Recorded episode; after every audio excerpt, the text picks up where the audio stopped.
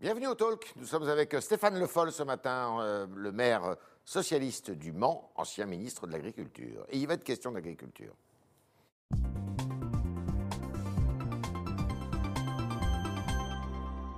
Bonjour Stéphane Le Foll. Bonjour. Merci d'être parmi nous dans les studios du Figaro. Alors, tout le monde parle de cette gestion du Covid. Euh, il y a eu quand même une tension très forte au début de l'année avec cette campagne de vaccination. Mm. Et là, on a son- euh, le sentiment que le Parti socialiste, qui avait été pas très, euh, euh, qui avait pas beaucoup monté le ton jusqu'à présent pendant cette crise, eh bien, avait pris le taureau par les cornes et avait dit bon, ça suffit, il faut aller plus vite. Écoutez, pour ce qui concerne le Parti Socialiste, je ne sais pas trop comment il a abordé le, sujet. Pour ce qui concerne le maire socialiste du Mans, Ouais. moi je me souviens très bien, et je l'ai dit d'ailleurs dans la presse, j'étais pas très content d'apprendre un matin euh, par le directeur de l'ARS départementale de l'éventualité d'une vaccination le vendredi qui suivait euh, le début de la semaine après euh, les fêtes, sans qu'on ait aucune information. Donc je l'ai dit. Là, ce matin, j'ai eu le préfet. On est Oui. en train de travailler sur deux centres de vaccination au Mans. Et je le fais avec la volonté de mettre les moyens de la ville Oui. et en même temps de, de travailler avec le préfet, avec le préfet. Parce que ce que je crois depuis le début, c'est qu'il y a eu une concentration de la décision et de l'organisation au ministère de la Santé derrière Ouais. Olivier Véran, Ouais. et qu'à vouloir tout faire, on finit par mal faire. Les, les élus locaux n'étaient pas suffisamment Ah associés non, à tout pas ça. du tout. Depuis le Et début même, de la et crise. même le ou- préfet, hein, je, Oui. je- quand je dis ça, je, je savais parfaitement que le préfet n'était pas plus au courant que nous. Oui. Donc si, c'est un vrai sujet. Et quand je regarde quand même le fait que sur les fameux frigos euh, et euh, euh, congélateurs, ils sont arrivés pratiquement quelques jours avant les vaccinations, Oui. comment a-t-on pu préparer une campagne de vaccination en étant comme ça devant le mur, juste à la veille de lancer la vaccination, sans préparation Il y a une défaillance de l'État. organisation? Défaillance de l'État. vous il y a une défaillance, je pense, dans le choix stratégique, oui, le manque d'anticipation, et dans l'organisation, autant la santé a la responsabilité de la question vaccinale, de la question sanitaire, de la question de santé qu'il y a derrière, Ouais. autant il aurait fallu que le ministère de l'Intérieur, les préfets, soient les maîtres d'œuvre dans la logistique, et très tôt. Et le fait que tout ait été concentré au ministère de la Santé, ça c'est le choix qui a Ouais. été fait par le président de la République, j'imagine, eh bien ça c'est une erreur. Mhm. C'est une erreur et le retard qu'on a pris, on l'a pris à cause de cette erreur stratégique. C'est ça qu'il faut dénoncer aujourd'hui et c'est ça qu'il faut réorganiser. Est-ce que vous avez rattrapé, est-ce que vous rattrapez par exemple dans votre département et dans votre bonne ville euh, Non, le on retard? pas- on ne va pas rattraper, mais par contre, on va faire en sorte d'accélérer et, de donner les moyens euh, aux, euh, aux agences de, de santé et, et aux médecins et à l'hôpital et à l'ensemble des acteurs de la santé de pouvoir vacciner. euh, Et on va passer à une phase 2 avec les plus de 65, 75 ans hors EHPAD. Ça, c'est un vrai sujet. On est en train de travailler dessus parce qu'il y a des gens euh, plus de 75 ans qui peuvent se déplacer. Il n'y a aucun souci. Oui. Il y en a d'autres qui auront du mal à se déplacer. Bien Comment on va faire? On est en train d'en discuter et d'essayer de se mettre en ordre pour pouvoir réussir cette première phase. Est-ce que la médecine de ville est suffisamment associée à ça? Le problème de la médecine de ville, c'est qu'il faut qu'elle soit associée. Et demain soir, j'aurai euh, un- une vidéoconférence avec euh, euh, l'ensemble des médecins, pharmaciens, infirmières. Oui. Mais euh, un département comme la Sarthe, Mhm. c'est un désert médical. Oui. Donc, quand on a plus de 10 000 manceaux et mancelles aujourd'hui dans l'agglomération qui n'ont pas de médecin, et 80 000 à l'échelle du département, dire que tout passera par le médecin, je ne vous fais pas de dessin, vous avez compris que c'est difficile. Donc autant il faut les associer, et c'est absolument nécessaire de les avoir avec nous, autant passer uniquement par les médecins généralistes quand on est confronté à la difficulté euh, que je viens d'évoquer sur les déserts médicaux, ça ne peut pas marcher. Alors, on a le sentiment qu'il y a eu un changement de ton euh, de la part du gouvernement, de la part de certaines oppositions, notamment du Parti socialiste. La droite, depuis longtemps, est assez virulente, mais le Parti socialiste, là, par la voix de Madame Hidalgo, euh, a dit mais euh, si on avait confié euh, le débarquement au gouvernement, hein, Mais je sais réponse. pas. Alors après, Gabriel Attal a répondu. Voilà. On Le, sent le- que le rapport au débarquement et à la Seconde Guerre mondiale, je ne vois pas très bien Ouais. quel est le quel est le, le- le rapport. Donc je préfère rester sur ce que je vous ai dit. Il y a eu un problème logistique, Ouais. évidemment, d'impréparation. Et ça, je euh, comment dirais-je, je cherche la raison. La raison, me semble-t-il, elle est liée au fait que le ministère de la Santé s'auto euh, en grand gestionnaire de l'ensemble de la crise, alors que s'il y a une responsabilité des ARS et du ministère de la Santé dans la dimension sanitaire, il faut que sur la partie logistique, ça revienne avec les préfets au niveau des collectivités locales et qu'on soit capable, à partir de là, d'engager euh, un processus qui nous permette de réussir cette vaccination. Le grand enseignement de cette euh, crise, qui n'est pas terminée d'ailleurs, ça va être justement de renforcer les moyens de l'État ou plutôt de les repenser Je pense qu'il faut repenser les moyens de l'État, il va falloir qu'il y ait une réflexion. Moins de centralisation, Oui, ça je crois que de toute façon, il y aura une étape, il y a une étape nouvelle à franchir sur la décentralisation. C'est certain. Pour plein de raisons, en particulier suite à euh, cette pandémie, euh, il va y avoir des décisions à prendre et on voit bien qu'on a besoin d'avoir des responsabilités supplémentaires. Moi, j'en imagine en tout cas trois, Oui. très nettement. la santé, Oui. très clairement.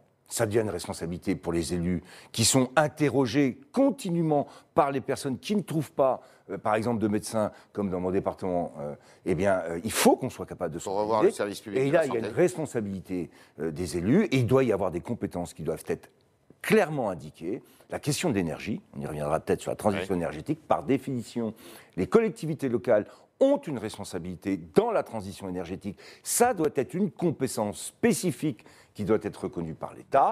Et puis après, les mobilités, Oui. et en particulier pour tenir compte de ce qui s'est passé avec les Gilets jaunes, on a besoin de penser la mobilité avec des, auto- des autorités organisatrices de mobilité qui soient connectées et qui soient décentralisées. Trois grands domaines sur lesquels aujourd'hui il y a besoin de décentraliser.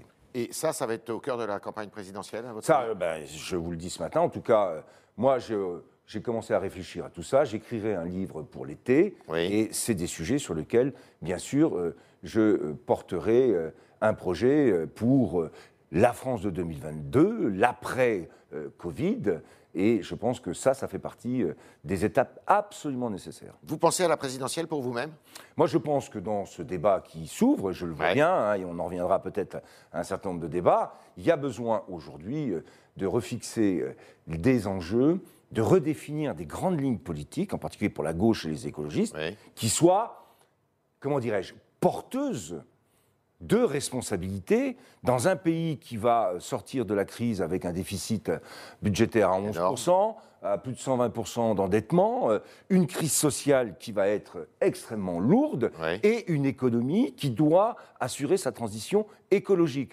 Ces points-là nécessitent que des débats, mais surtout des projets redonnant un espoir et en même temps combinant l'ensemble de ces défis soient portés. Et donc j'écrirai moi-même un euh, livre sur ce sujet. Ça, c'est pour le printemps? Fin du printemps? euh, printemps été. été- D'accord. ouais. Alors, à votre place, euh, il n'y a pas très longtemps, Aurélie Filippetti, qui n'est plus au Parti Socialiste, disait Jamais les partis de gauche, finalement, ont, été, ont eu autant d'idées en commun, parce que c'est l'écologie qui est partagée par tout le monde maintenant. Vous êtes d'accord avec ça?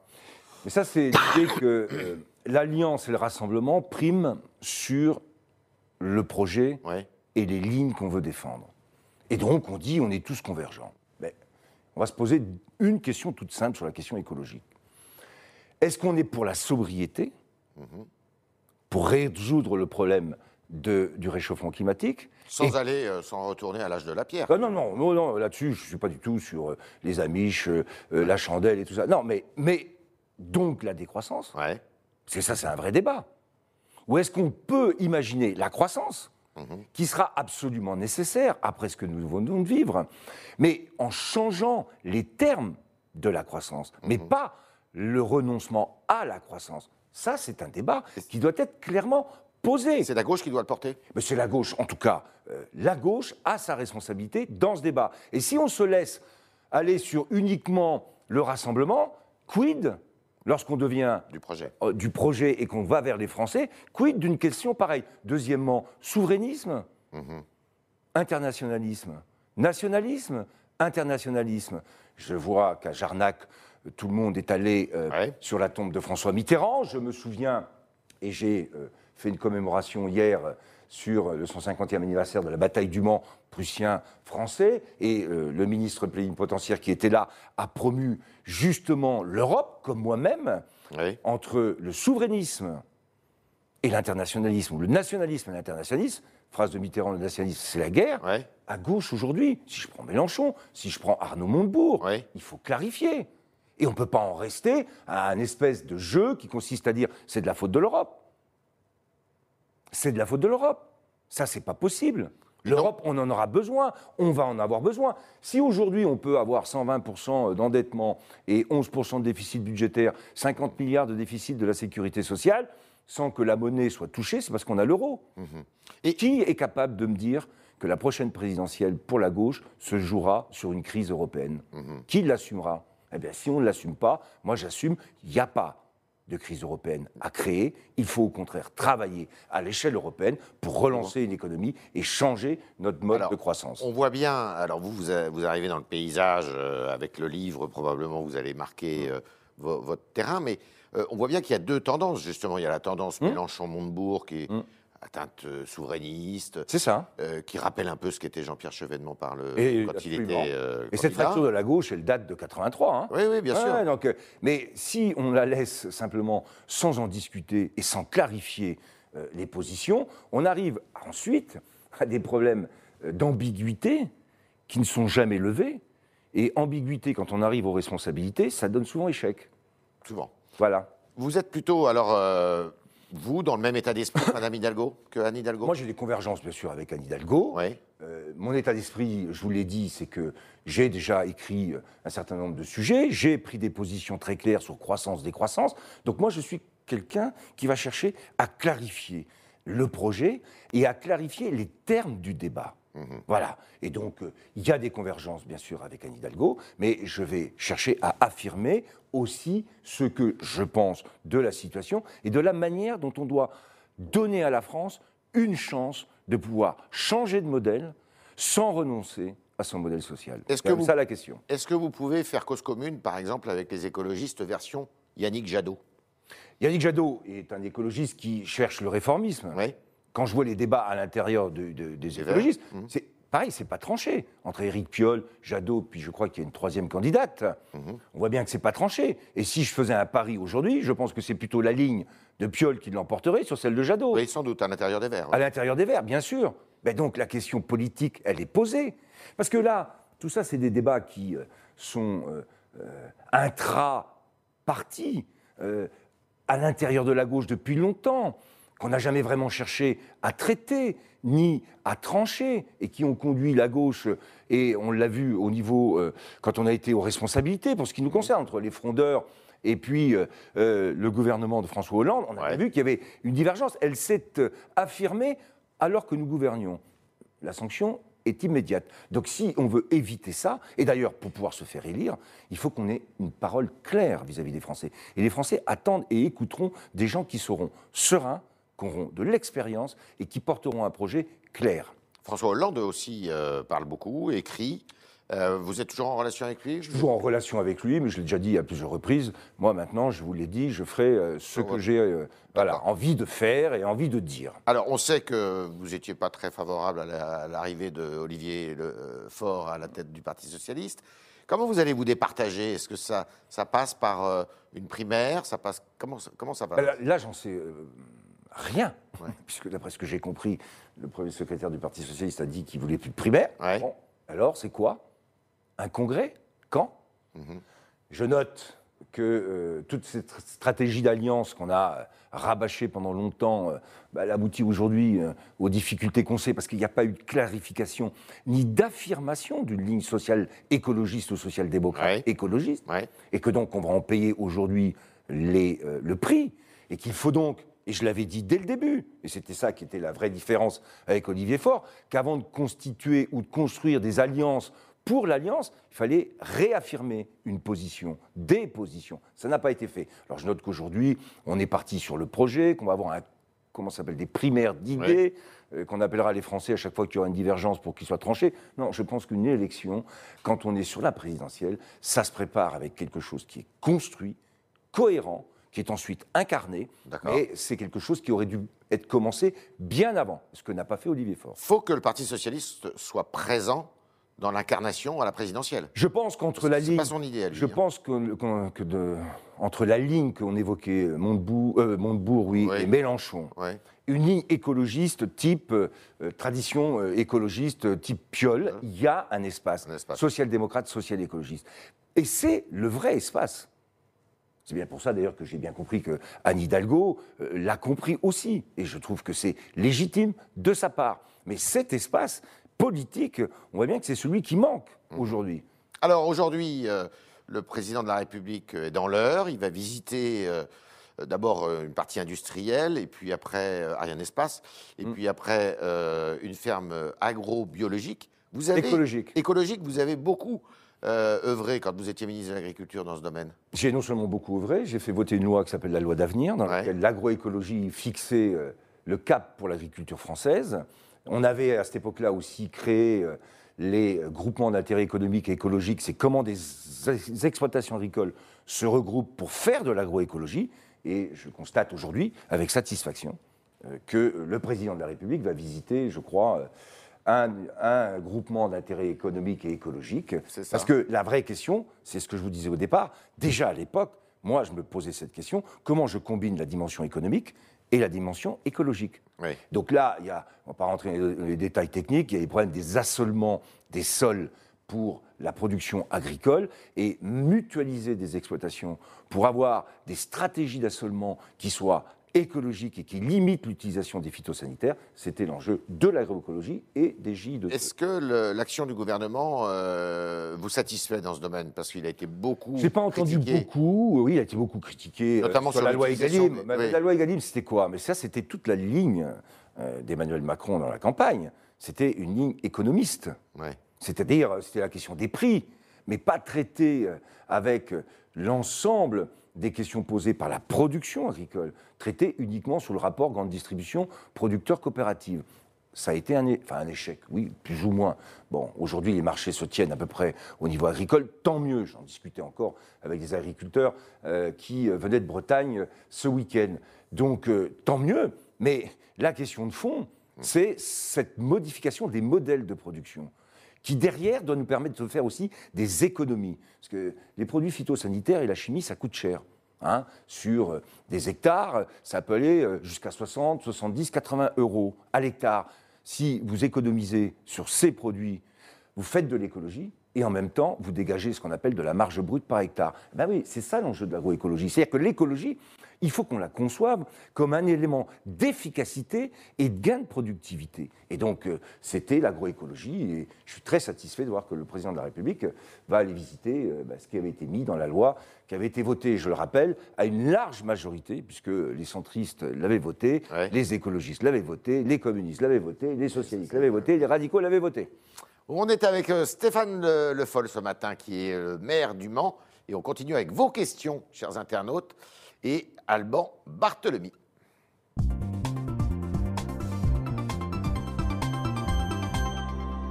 Alban, bonjour. Yves et bonjour Stéphane Bonjour. Le Foll.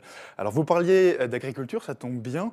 Euh, Renaud 2 sur le Figaro.fr a une question. Il, il vous demande ce que vous pensez de la réintroduction temporaire des néonicotinoïdes, Ouais. ce fameux insecticide que le gouvernement de François Hollande, votre gouvernement à l'époque, avait euh, fait interdire. Alors Renaud, il devait savoir qu'à l'époque, moi j'avais interdit trois néonicotinoïdes qui étaient liés directement à l'enrobage de semences de colza euh, et euh, de plantes qui avaient euh, des fleurs et qui étaient donc directement en contact avec les abeilles. Ça, c'est la première étape qui a été franchie. Et j'avais été, au moment où Barbara Pompili et d'autres avaient fait voter la loi de l'interdiction totale, Ouais. en leur disant, mais vous votez une interdiction et vous oubliez avant de mettre en place les mécanismes et les changements de modèle qui vont permettre de se passer des néonicotinoïdes. Qu'est-ce qui s'est passé euh, deux, trois ans après Précisément cela. Eh bien, précisément ce que j'avais dit.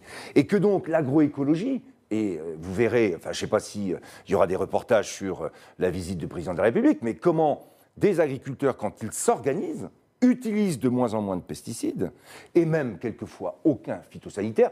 Par exemple, là aussi, on y reviendra sûrement sur le glyphosate, parce qu'il y a des systèmes, des itinéraires techniques, comme on les appelle, qui permettent de se passer de phyto. Mais si on ne commence pas par poser les termes des itinéraires qui permettent de se passer de phyto et qu'on dit on interdit, puis comme ça ils vont ça va les obliger à le faire, bah, le résultat c'est que pour la betterave ou pour d'autres, on est obligé de revenir sur la loi. Et ça j'en veux beaucoup en particulier au gouvernement, Barbara Pompili et d'autres, et Nicolas Hulot, parce que j'avais prévenu Nicolas Hulot. Je lui avais dit, dans la loi que j'ai fait voter, il y a un mécanisme qui obligera les vendeurs de phytosanitaires à baisser leurs ventes de 20% sur 5 ans et à les obliger à produire des alternatives à la chimie. Qu'est-ce qu'ils ont fait? Ils l'ont supprimé. Mmh. Alors les voir après dire, vous allez voir, on va revenir, je trouve que tout ça, c'est de la mauvaise politique.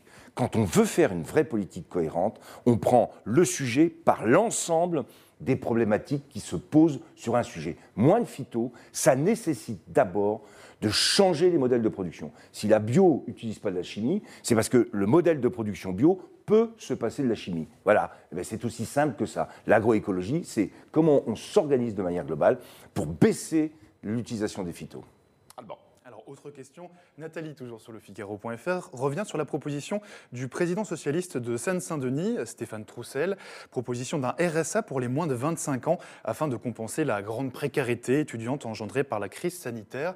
Elle vous demande ce que vous en pensez. Ce que le gouvernement refuse. Hein. Que le gouvernement Moi, je pense qu'il faut, là, dans la période qui va être post- et qui en est déjà d'ailleurs dans la difficulté, au Mans comme ailleurs, on a été obligé de distribuer des repas gratuits, on s'est organisé au niveau de la fac il y a un besoin évident de soutenir les étudiants. Donc il y a un RSA à étendre pour les étudiants. Faut-il qu'on soit capable après, dans cette période de soutien à, euh, à la crise et au post-crise, qu'on soit capable de réfléchir à la manière dont on va penser la politique pour la jeunesse? Mmh. Parce que le RSA, la vraie question qui est posée, c'est que si on dit que quand on a moins de 25 ans, euh, la première chose qu'on a, c'est un revenu euh, de solidarité active, euh, il faut que aussi on s'imagine qu'à partir de là, euh, des jeunes continuent à chercher à progresser dans la société et que ça ne peut pas être un élément qui euh, empêche de poursuivre à la fois des études, mais de la formation, d'aller sur le marché du travail. Donc il faut qu'on soit vigilant. Mais dans la période qui vient... Vous y êtes favorable Oui, j'y suis favorable. Autre question. Alors Chris Cross, euh, notre internaute, vous demande, et vous l'évoquiez un peu tout à l'heure, ce que vous pensez de la candidature d'Arnaud Montebourg à la présidentielle. Moi je pense, je l'ai dit, que dans la gauche aujourd'hui il y a une, vraie divergence. Et ce que je voudrais dire à, comment il s'appelle Chris Cross. Chris Cross. Chris Cross. On vient de vivre le Brexit. Le souverainisme, me semble-t-il aujourd'hui, c'est une forme d'illusion. Il y a euh, à relativiser le souverainisme. On est souverain par rapport à qui? Par rapport à quoi? Parce que si vous, si vous voulez être souverain par rapport à l'Europe, vous quittez l'Europe. Mais est-ce que c'est pour autant que vous gagnez dans souveraineté? Est-ce que la Chine va regarder la Grande-Bretagne comme un pays souverain? Ou est-ce que quand elle va négocier, elle va commencer à négocier par la puissance qu'elle représente euh, des accords qui euh, montreront très rapidement que la souveraineté est une forme d'illusion? Parce que vous êtes obligé dans un rapport de force international, ben, de subir le rapport de force. Si vous n'êtes pas fort, ben, vous perdez. Donc moi, ce que je veux dire euh, à Chris Cross, c'est que je suis clairement contre le souverainisme parce que ça conduit à une illusion. Et je regardais, je lisais ce matin, que vous le voyez au niveau de la Grande-Bretagne aujourd'hui, l'Irlande du Nord va rester au marché, euh, comme, euh, au marché européen, va continuer Erasmus, va continuer à bénéficier des passeports européens, qu'est-ce qui va se passer demain? Qu'est-ce que dit l'Écosse? Bah, Puisque vous avez quitté l'Europe au nom du souverainisme, bah, nous, on va quitter la Grande-Bretagne au nom du souverainisme. Ce qui était un sentiment euh, majoritaire, c'est-à-dire qu'ils veulent. Euh, bah oui, parce qu'ils ont voté à 62% pour rester en Europe et ils se retrouvent à subir le Brexit. Vous voyez le processus? Non, ça, je pense qu'il faut qu'on soit capable, à gauche, de dire non. Et moi, je dis non à ce processus. Je suis européen, je suis pour une Europe qui soit forte, je suis pour une Europe sur laquelle les enjeux de l'écologie et les enjeux sociaux soient clairement posés. Je suis pour une Europe des nations, parce que la composition de l'Europe, c'est la diversité, mais il nous faut de l'unité. Et c'est parce qu'on va partager une partie de notre souveraineté, une partie, qu'on sera capable ensuite d'avoir des rapports de force suffisants pour pouvoir l'exercer pleinement. L'illusion qui consiste à dire tout petit, je vais exercer ma souveraineté, c'est simplement avoir la possibilité de mettre des drapeaux, avoir une petite police et une petite armée, mais c'est de pas de peser et de se faire imposer des choix par d'autres. C'est ça l'enjeu. C'est pour ça que je ne suis pas souverainiste et surtout pas nationaliste. C'est ce qui s'est produit d'ailleurs dans l'achat des vaccins, finalement. Et c'est ce qui s'est produit en l'achat des vaccins. Voilà. Merci Stéphane Le Foll. Merci. de votre passage dans les studios du Figaro. Merci aux internautes d'avoir posé leurs questions qui étaient euh, formulées ce matin par euh, Alban Barthelemy. Merci Alban. Et à demain, si vous le voulez bien.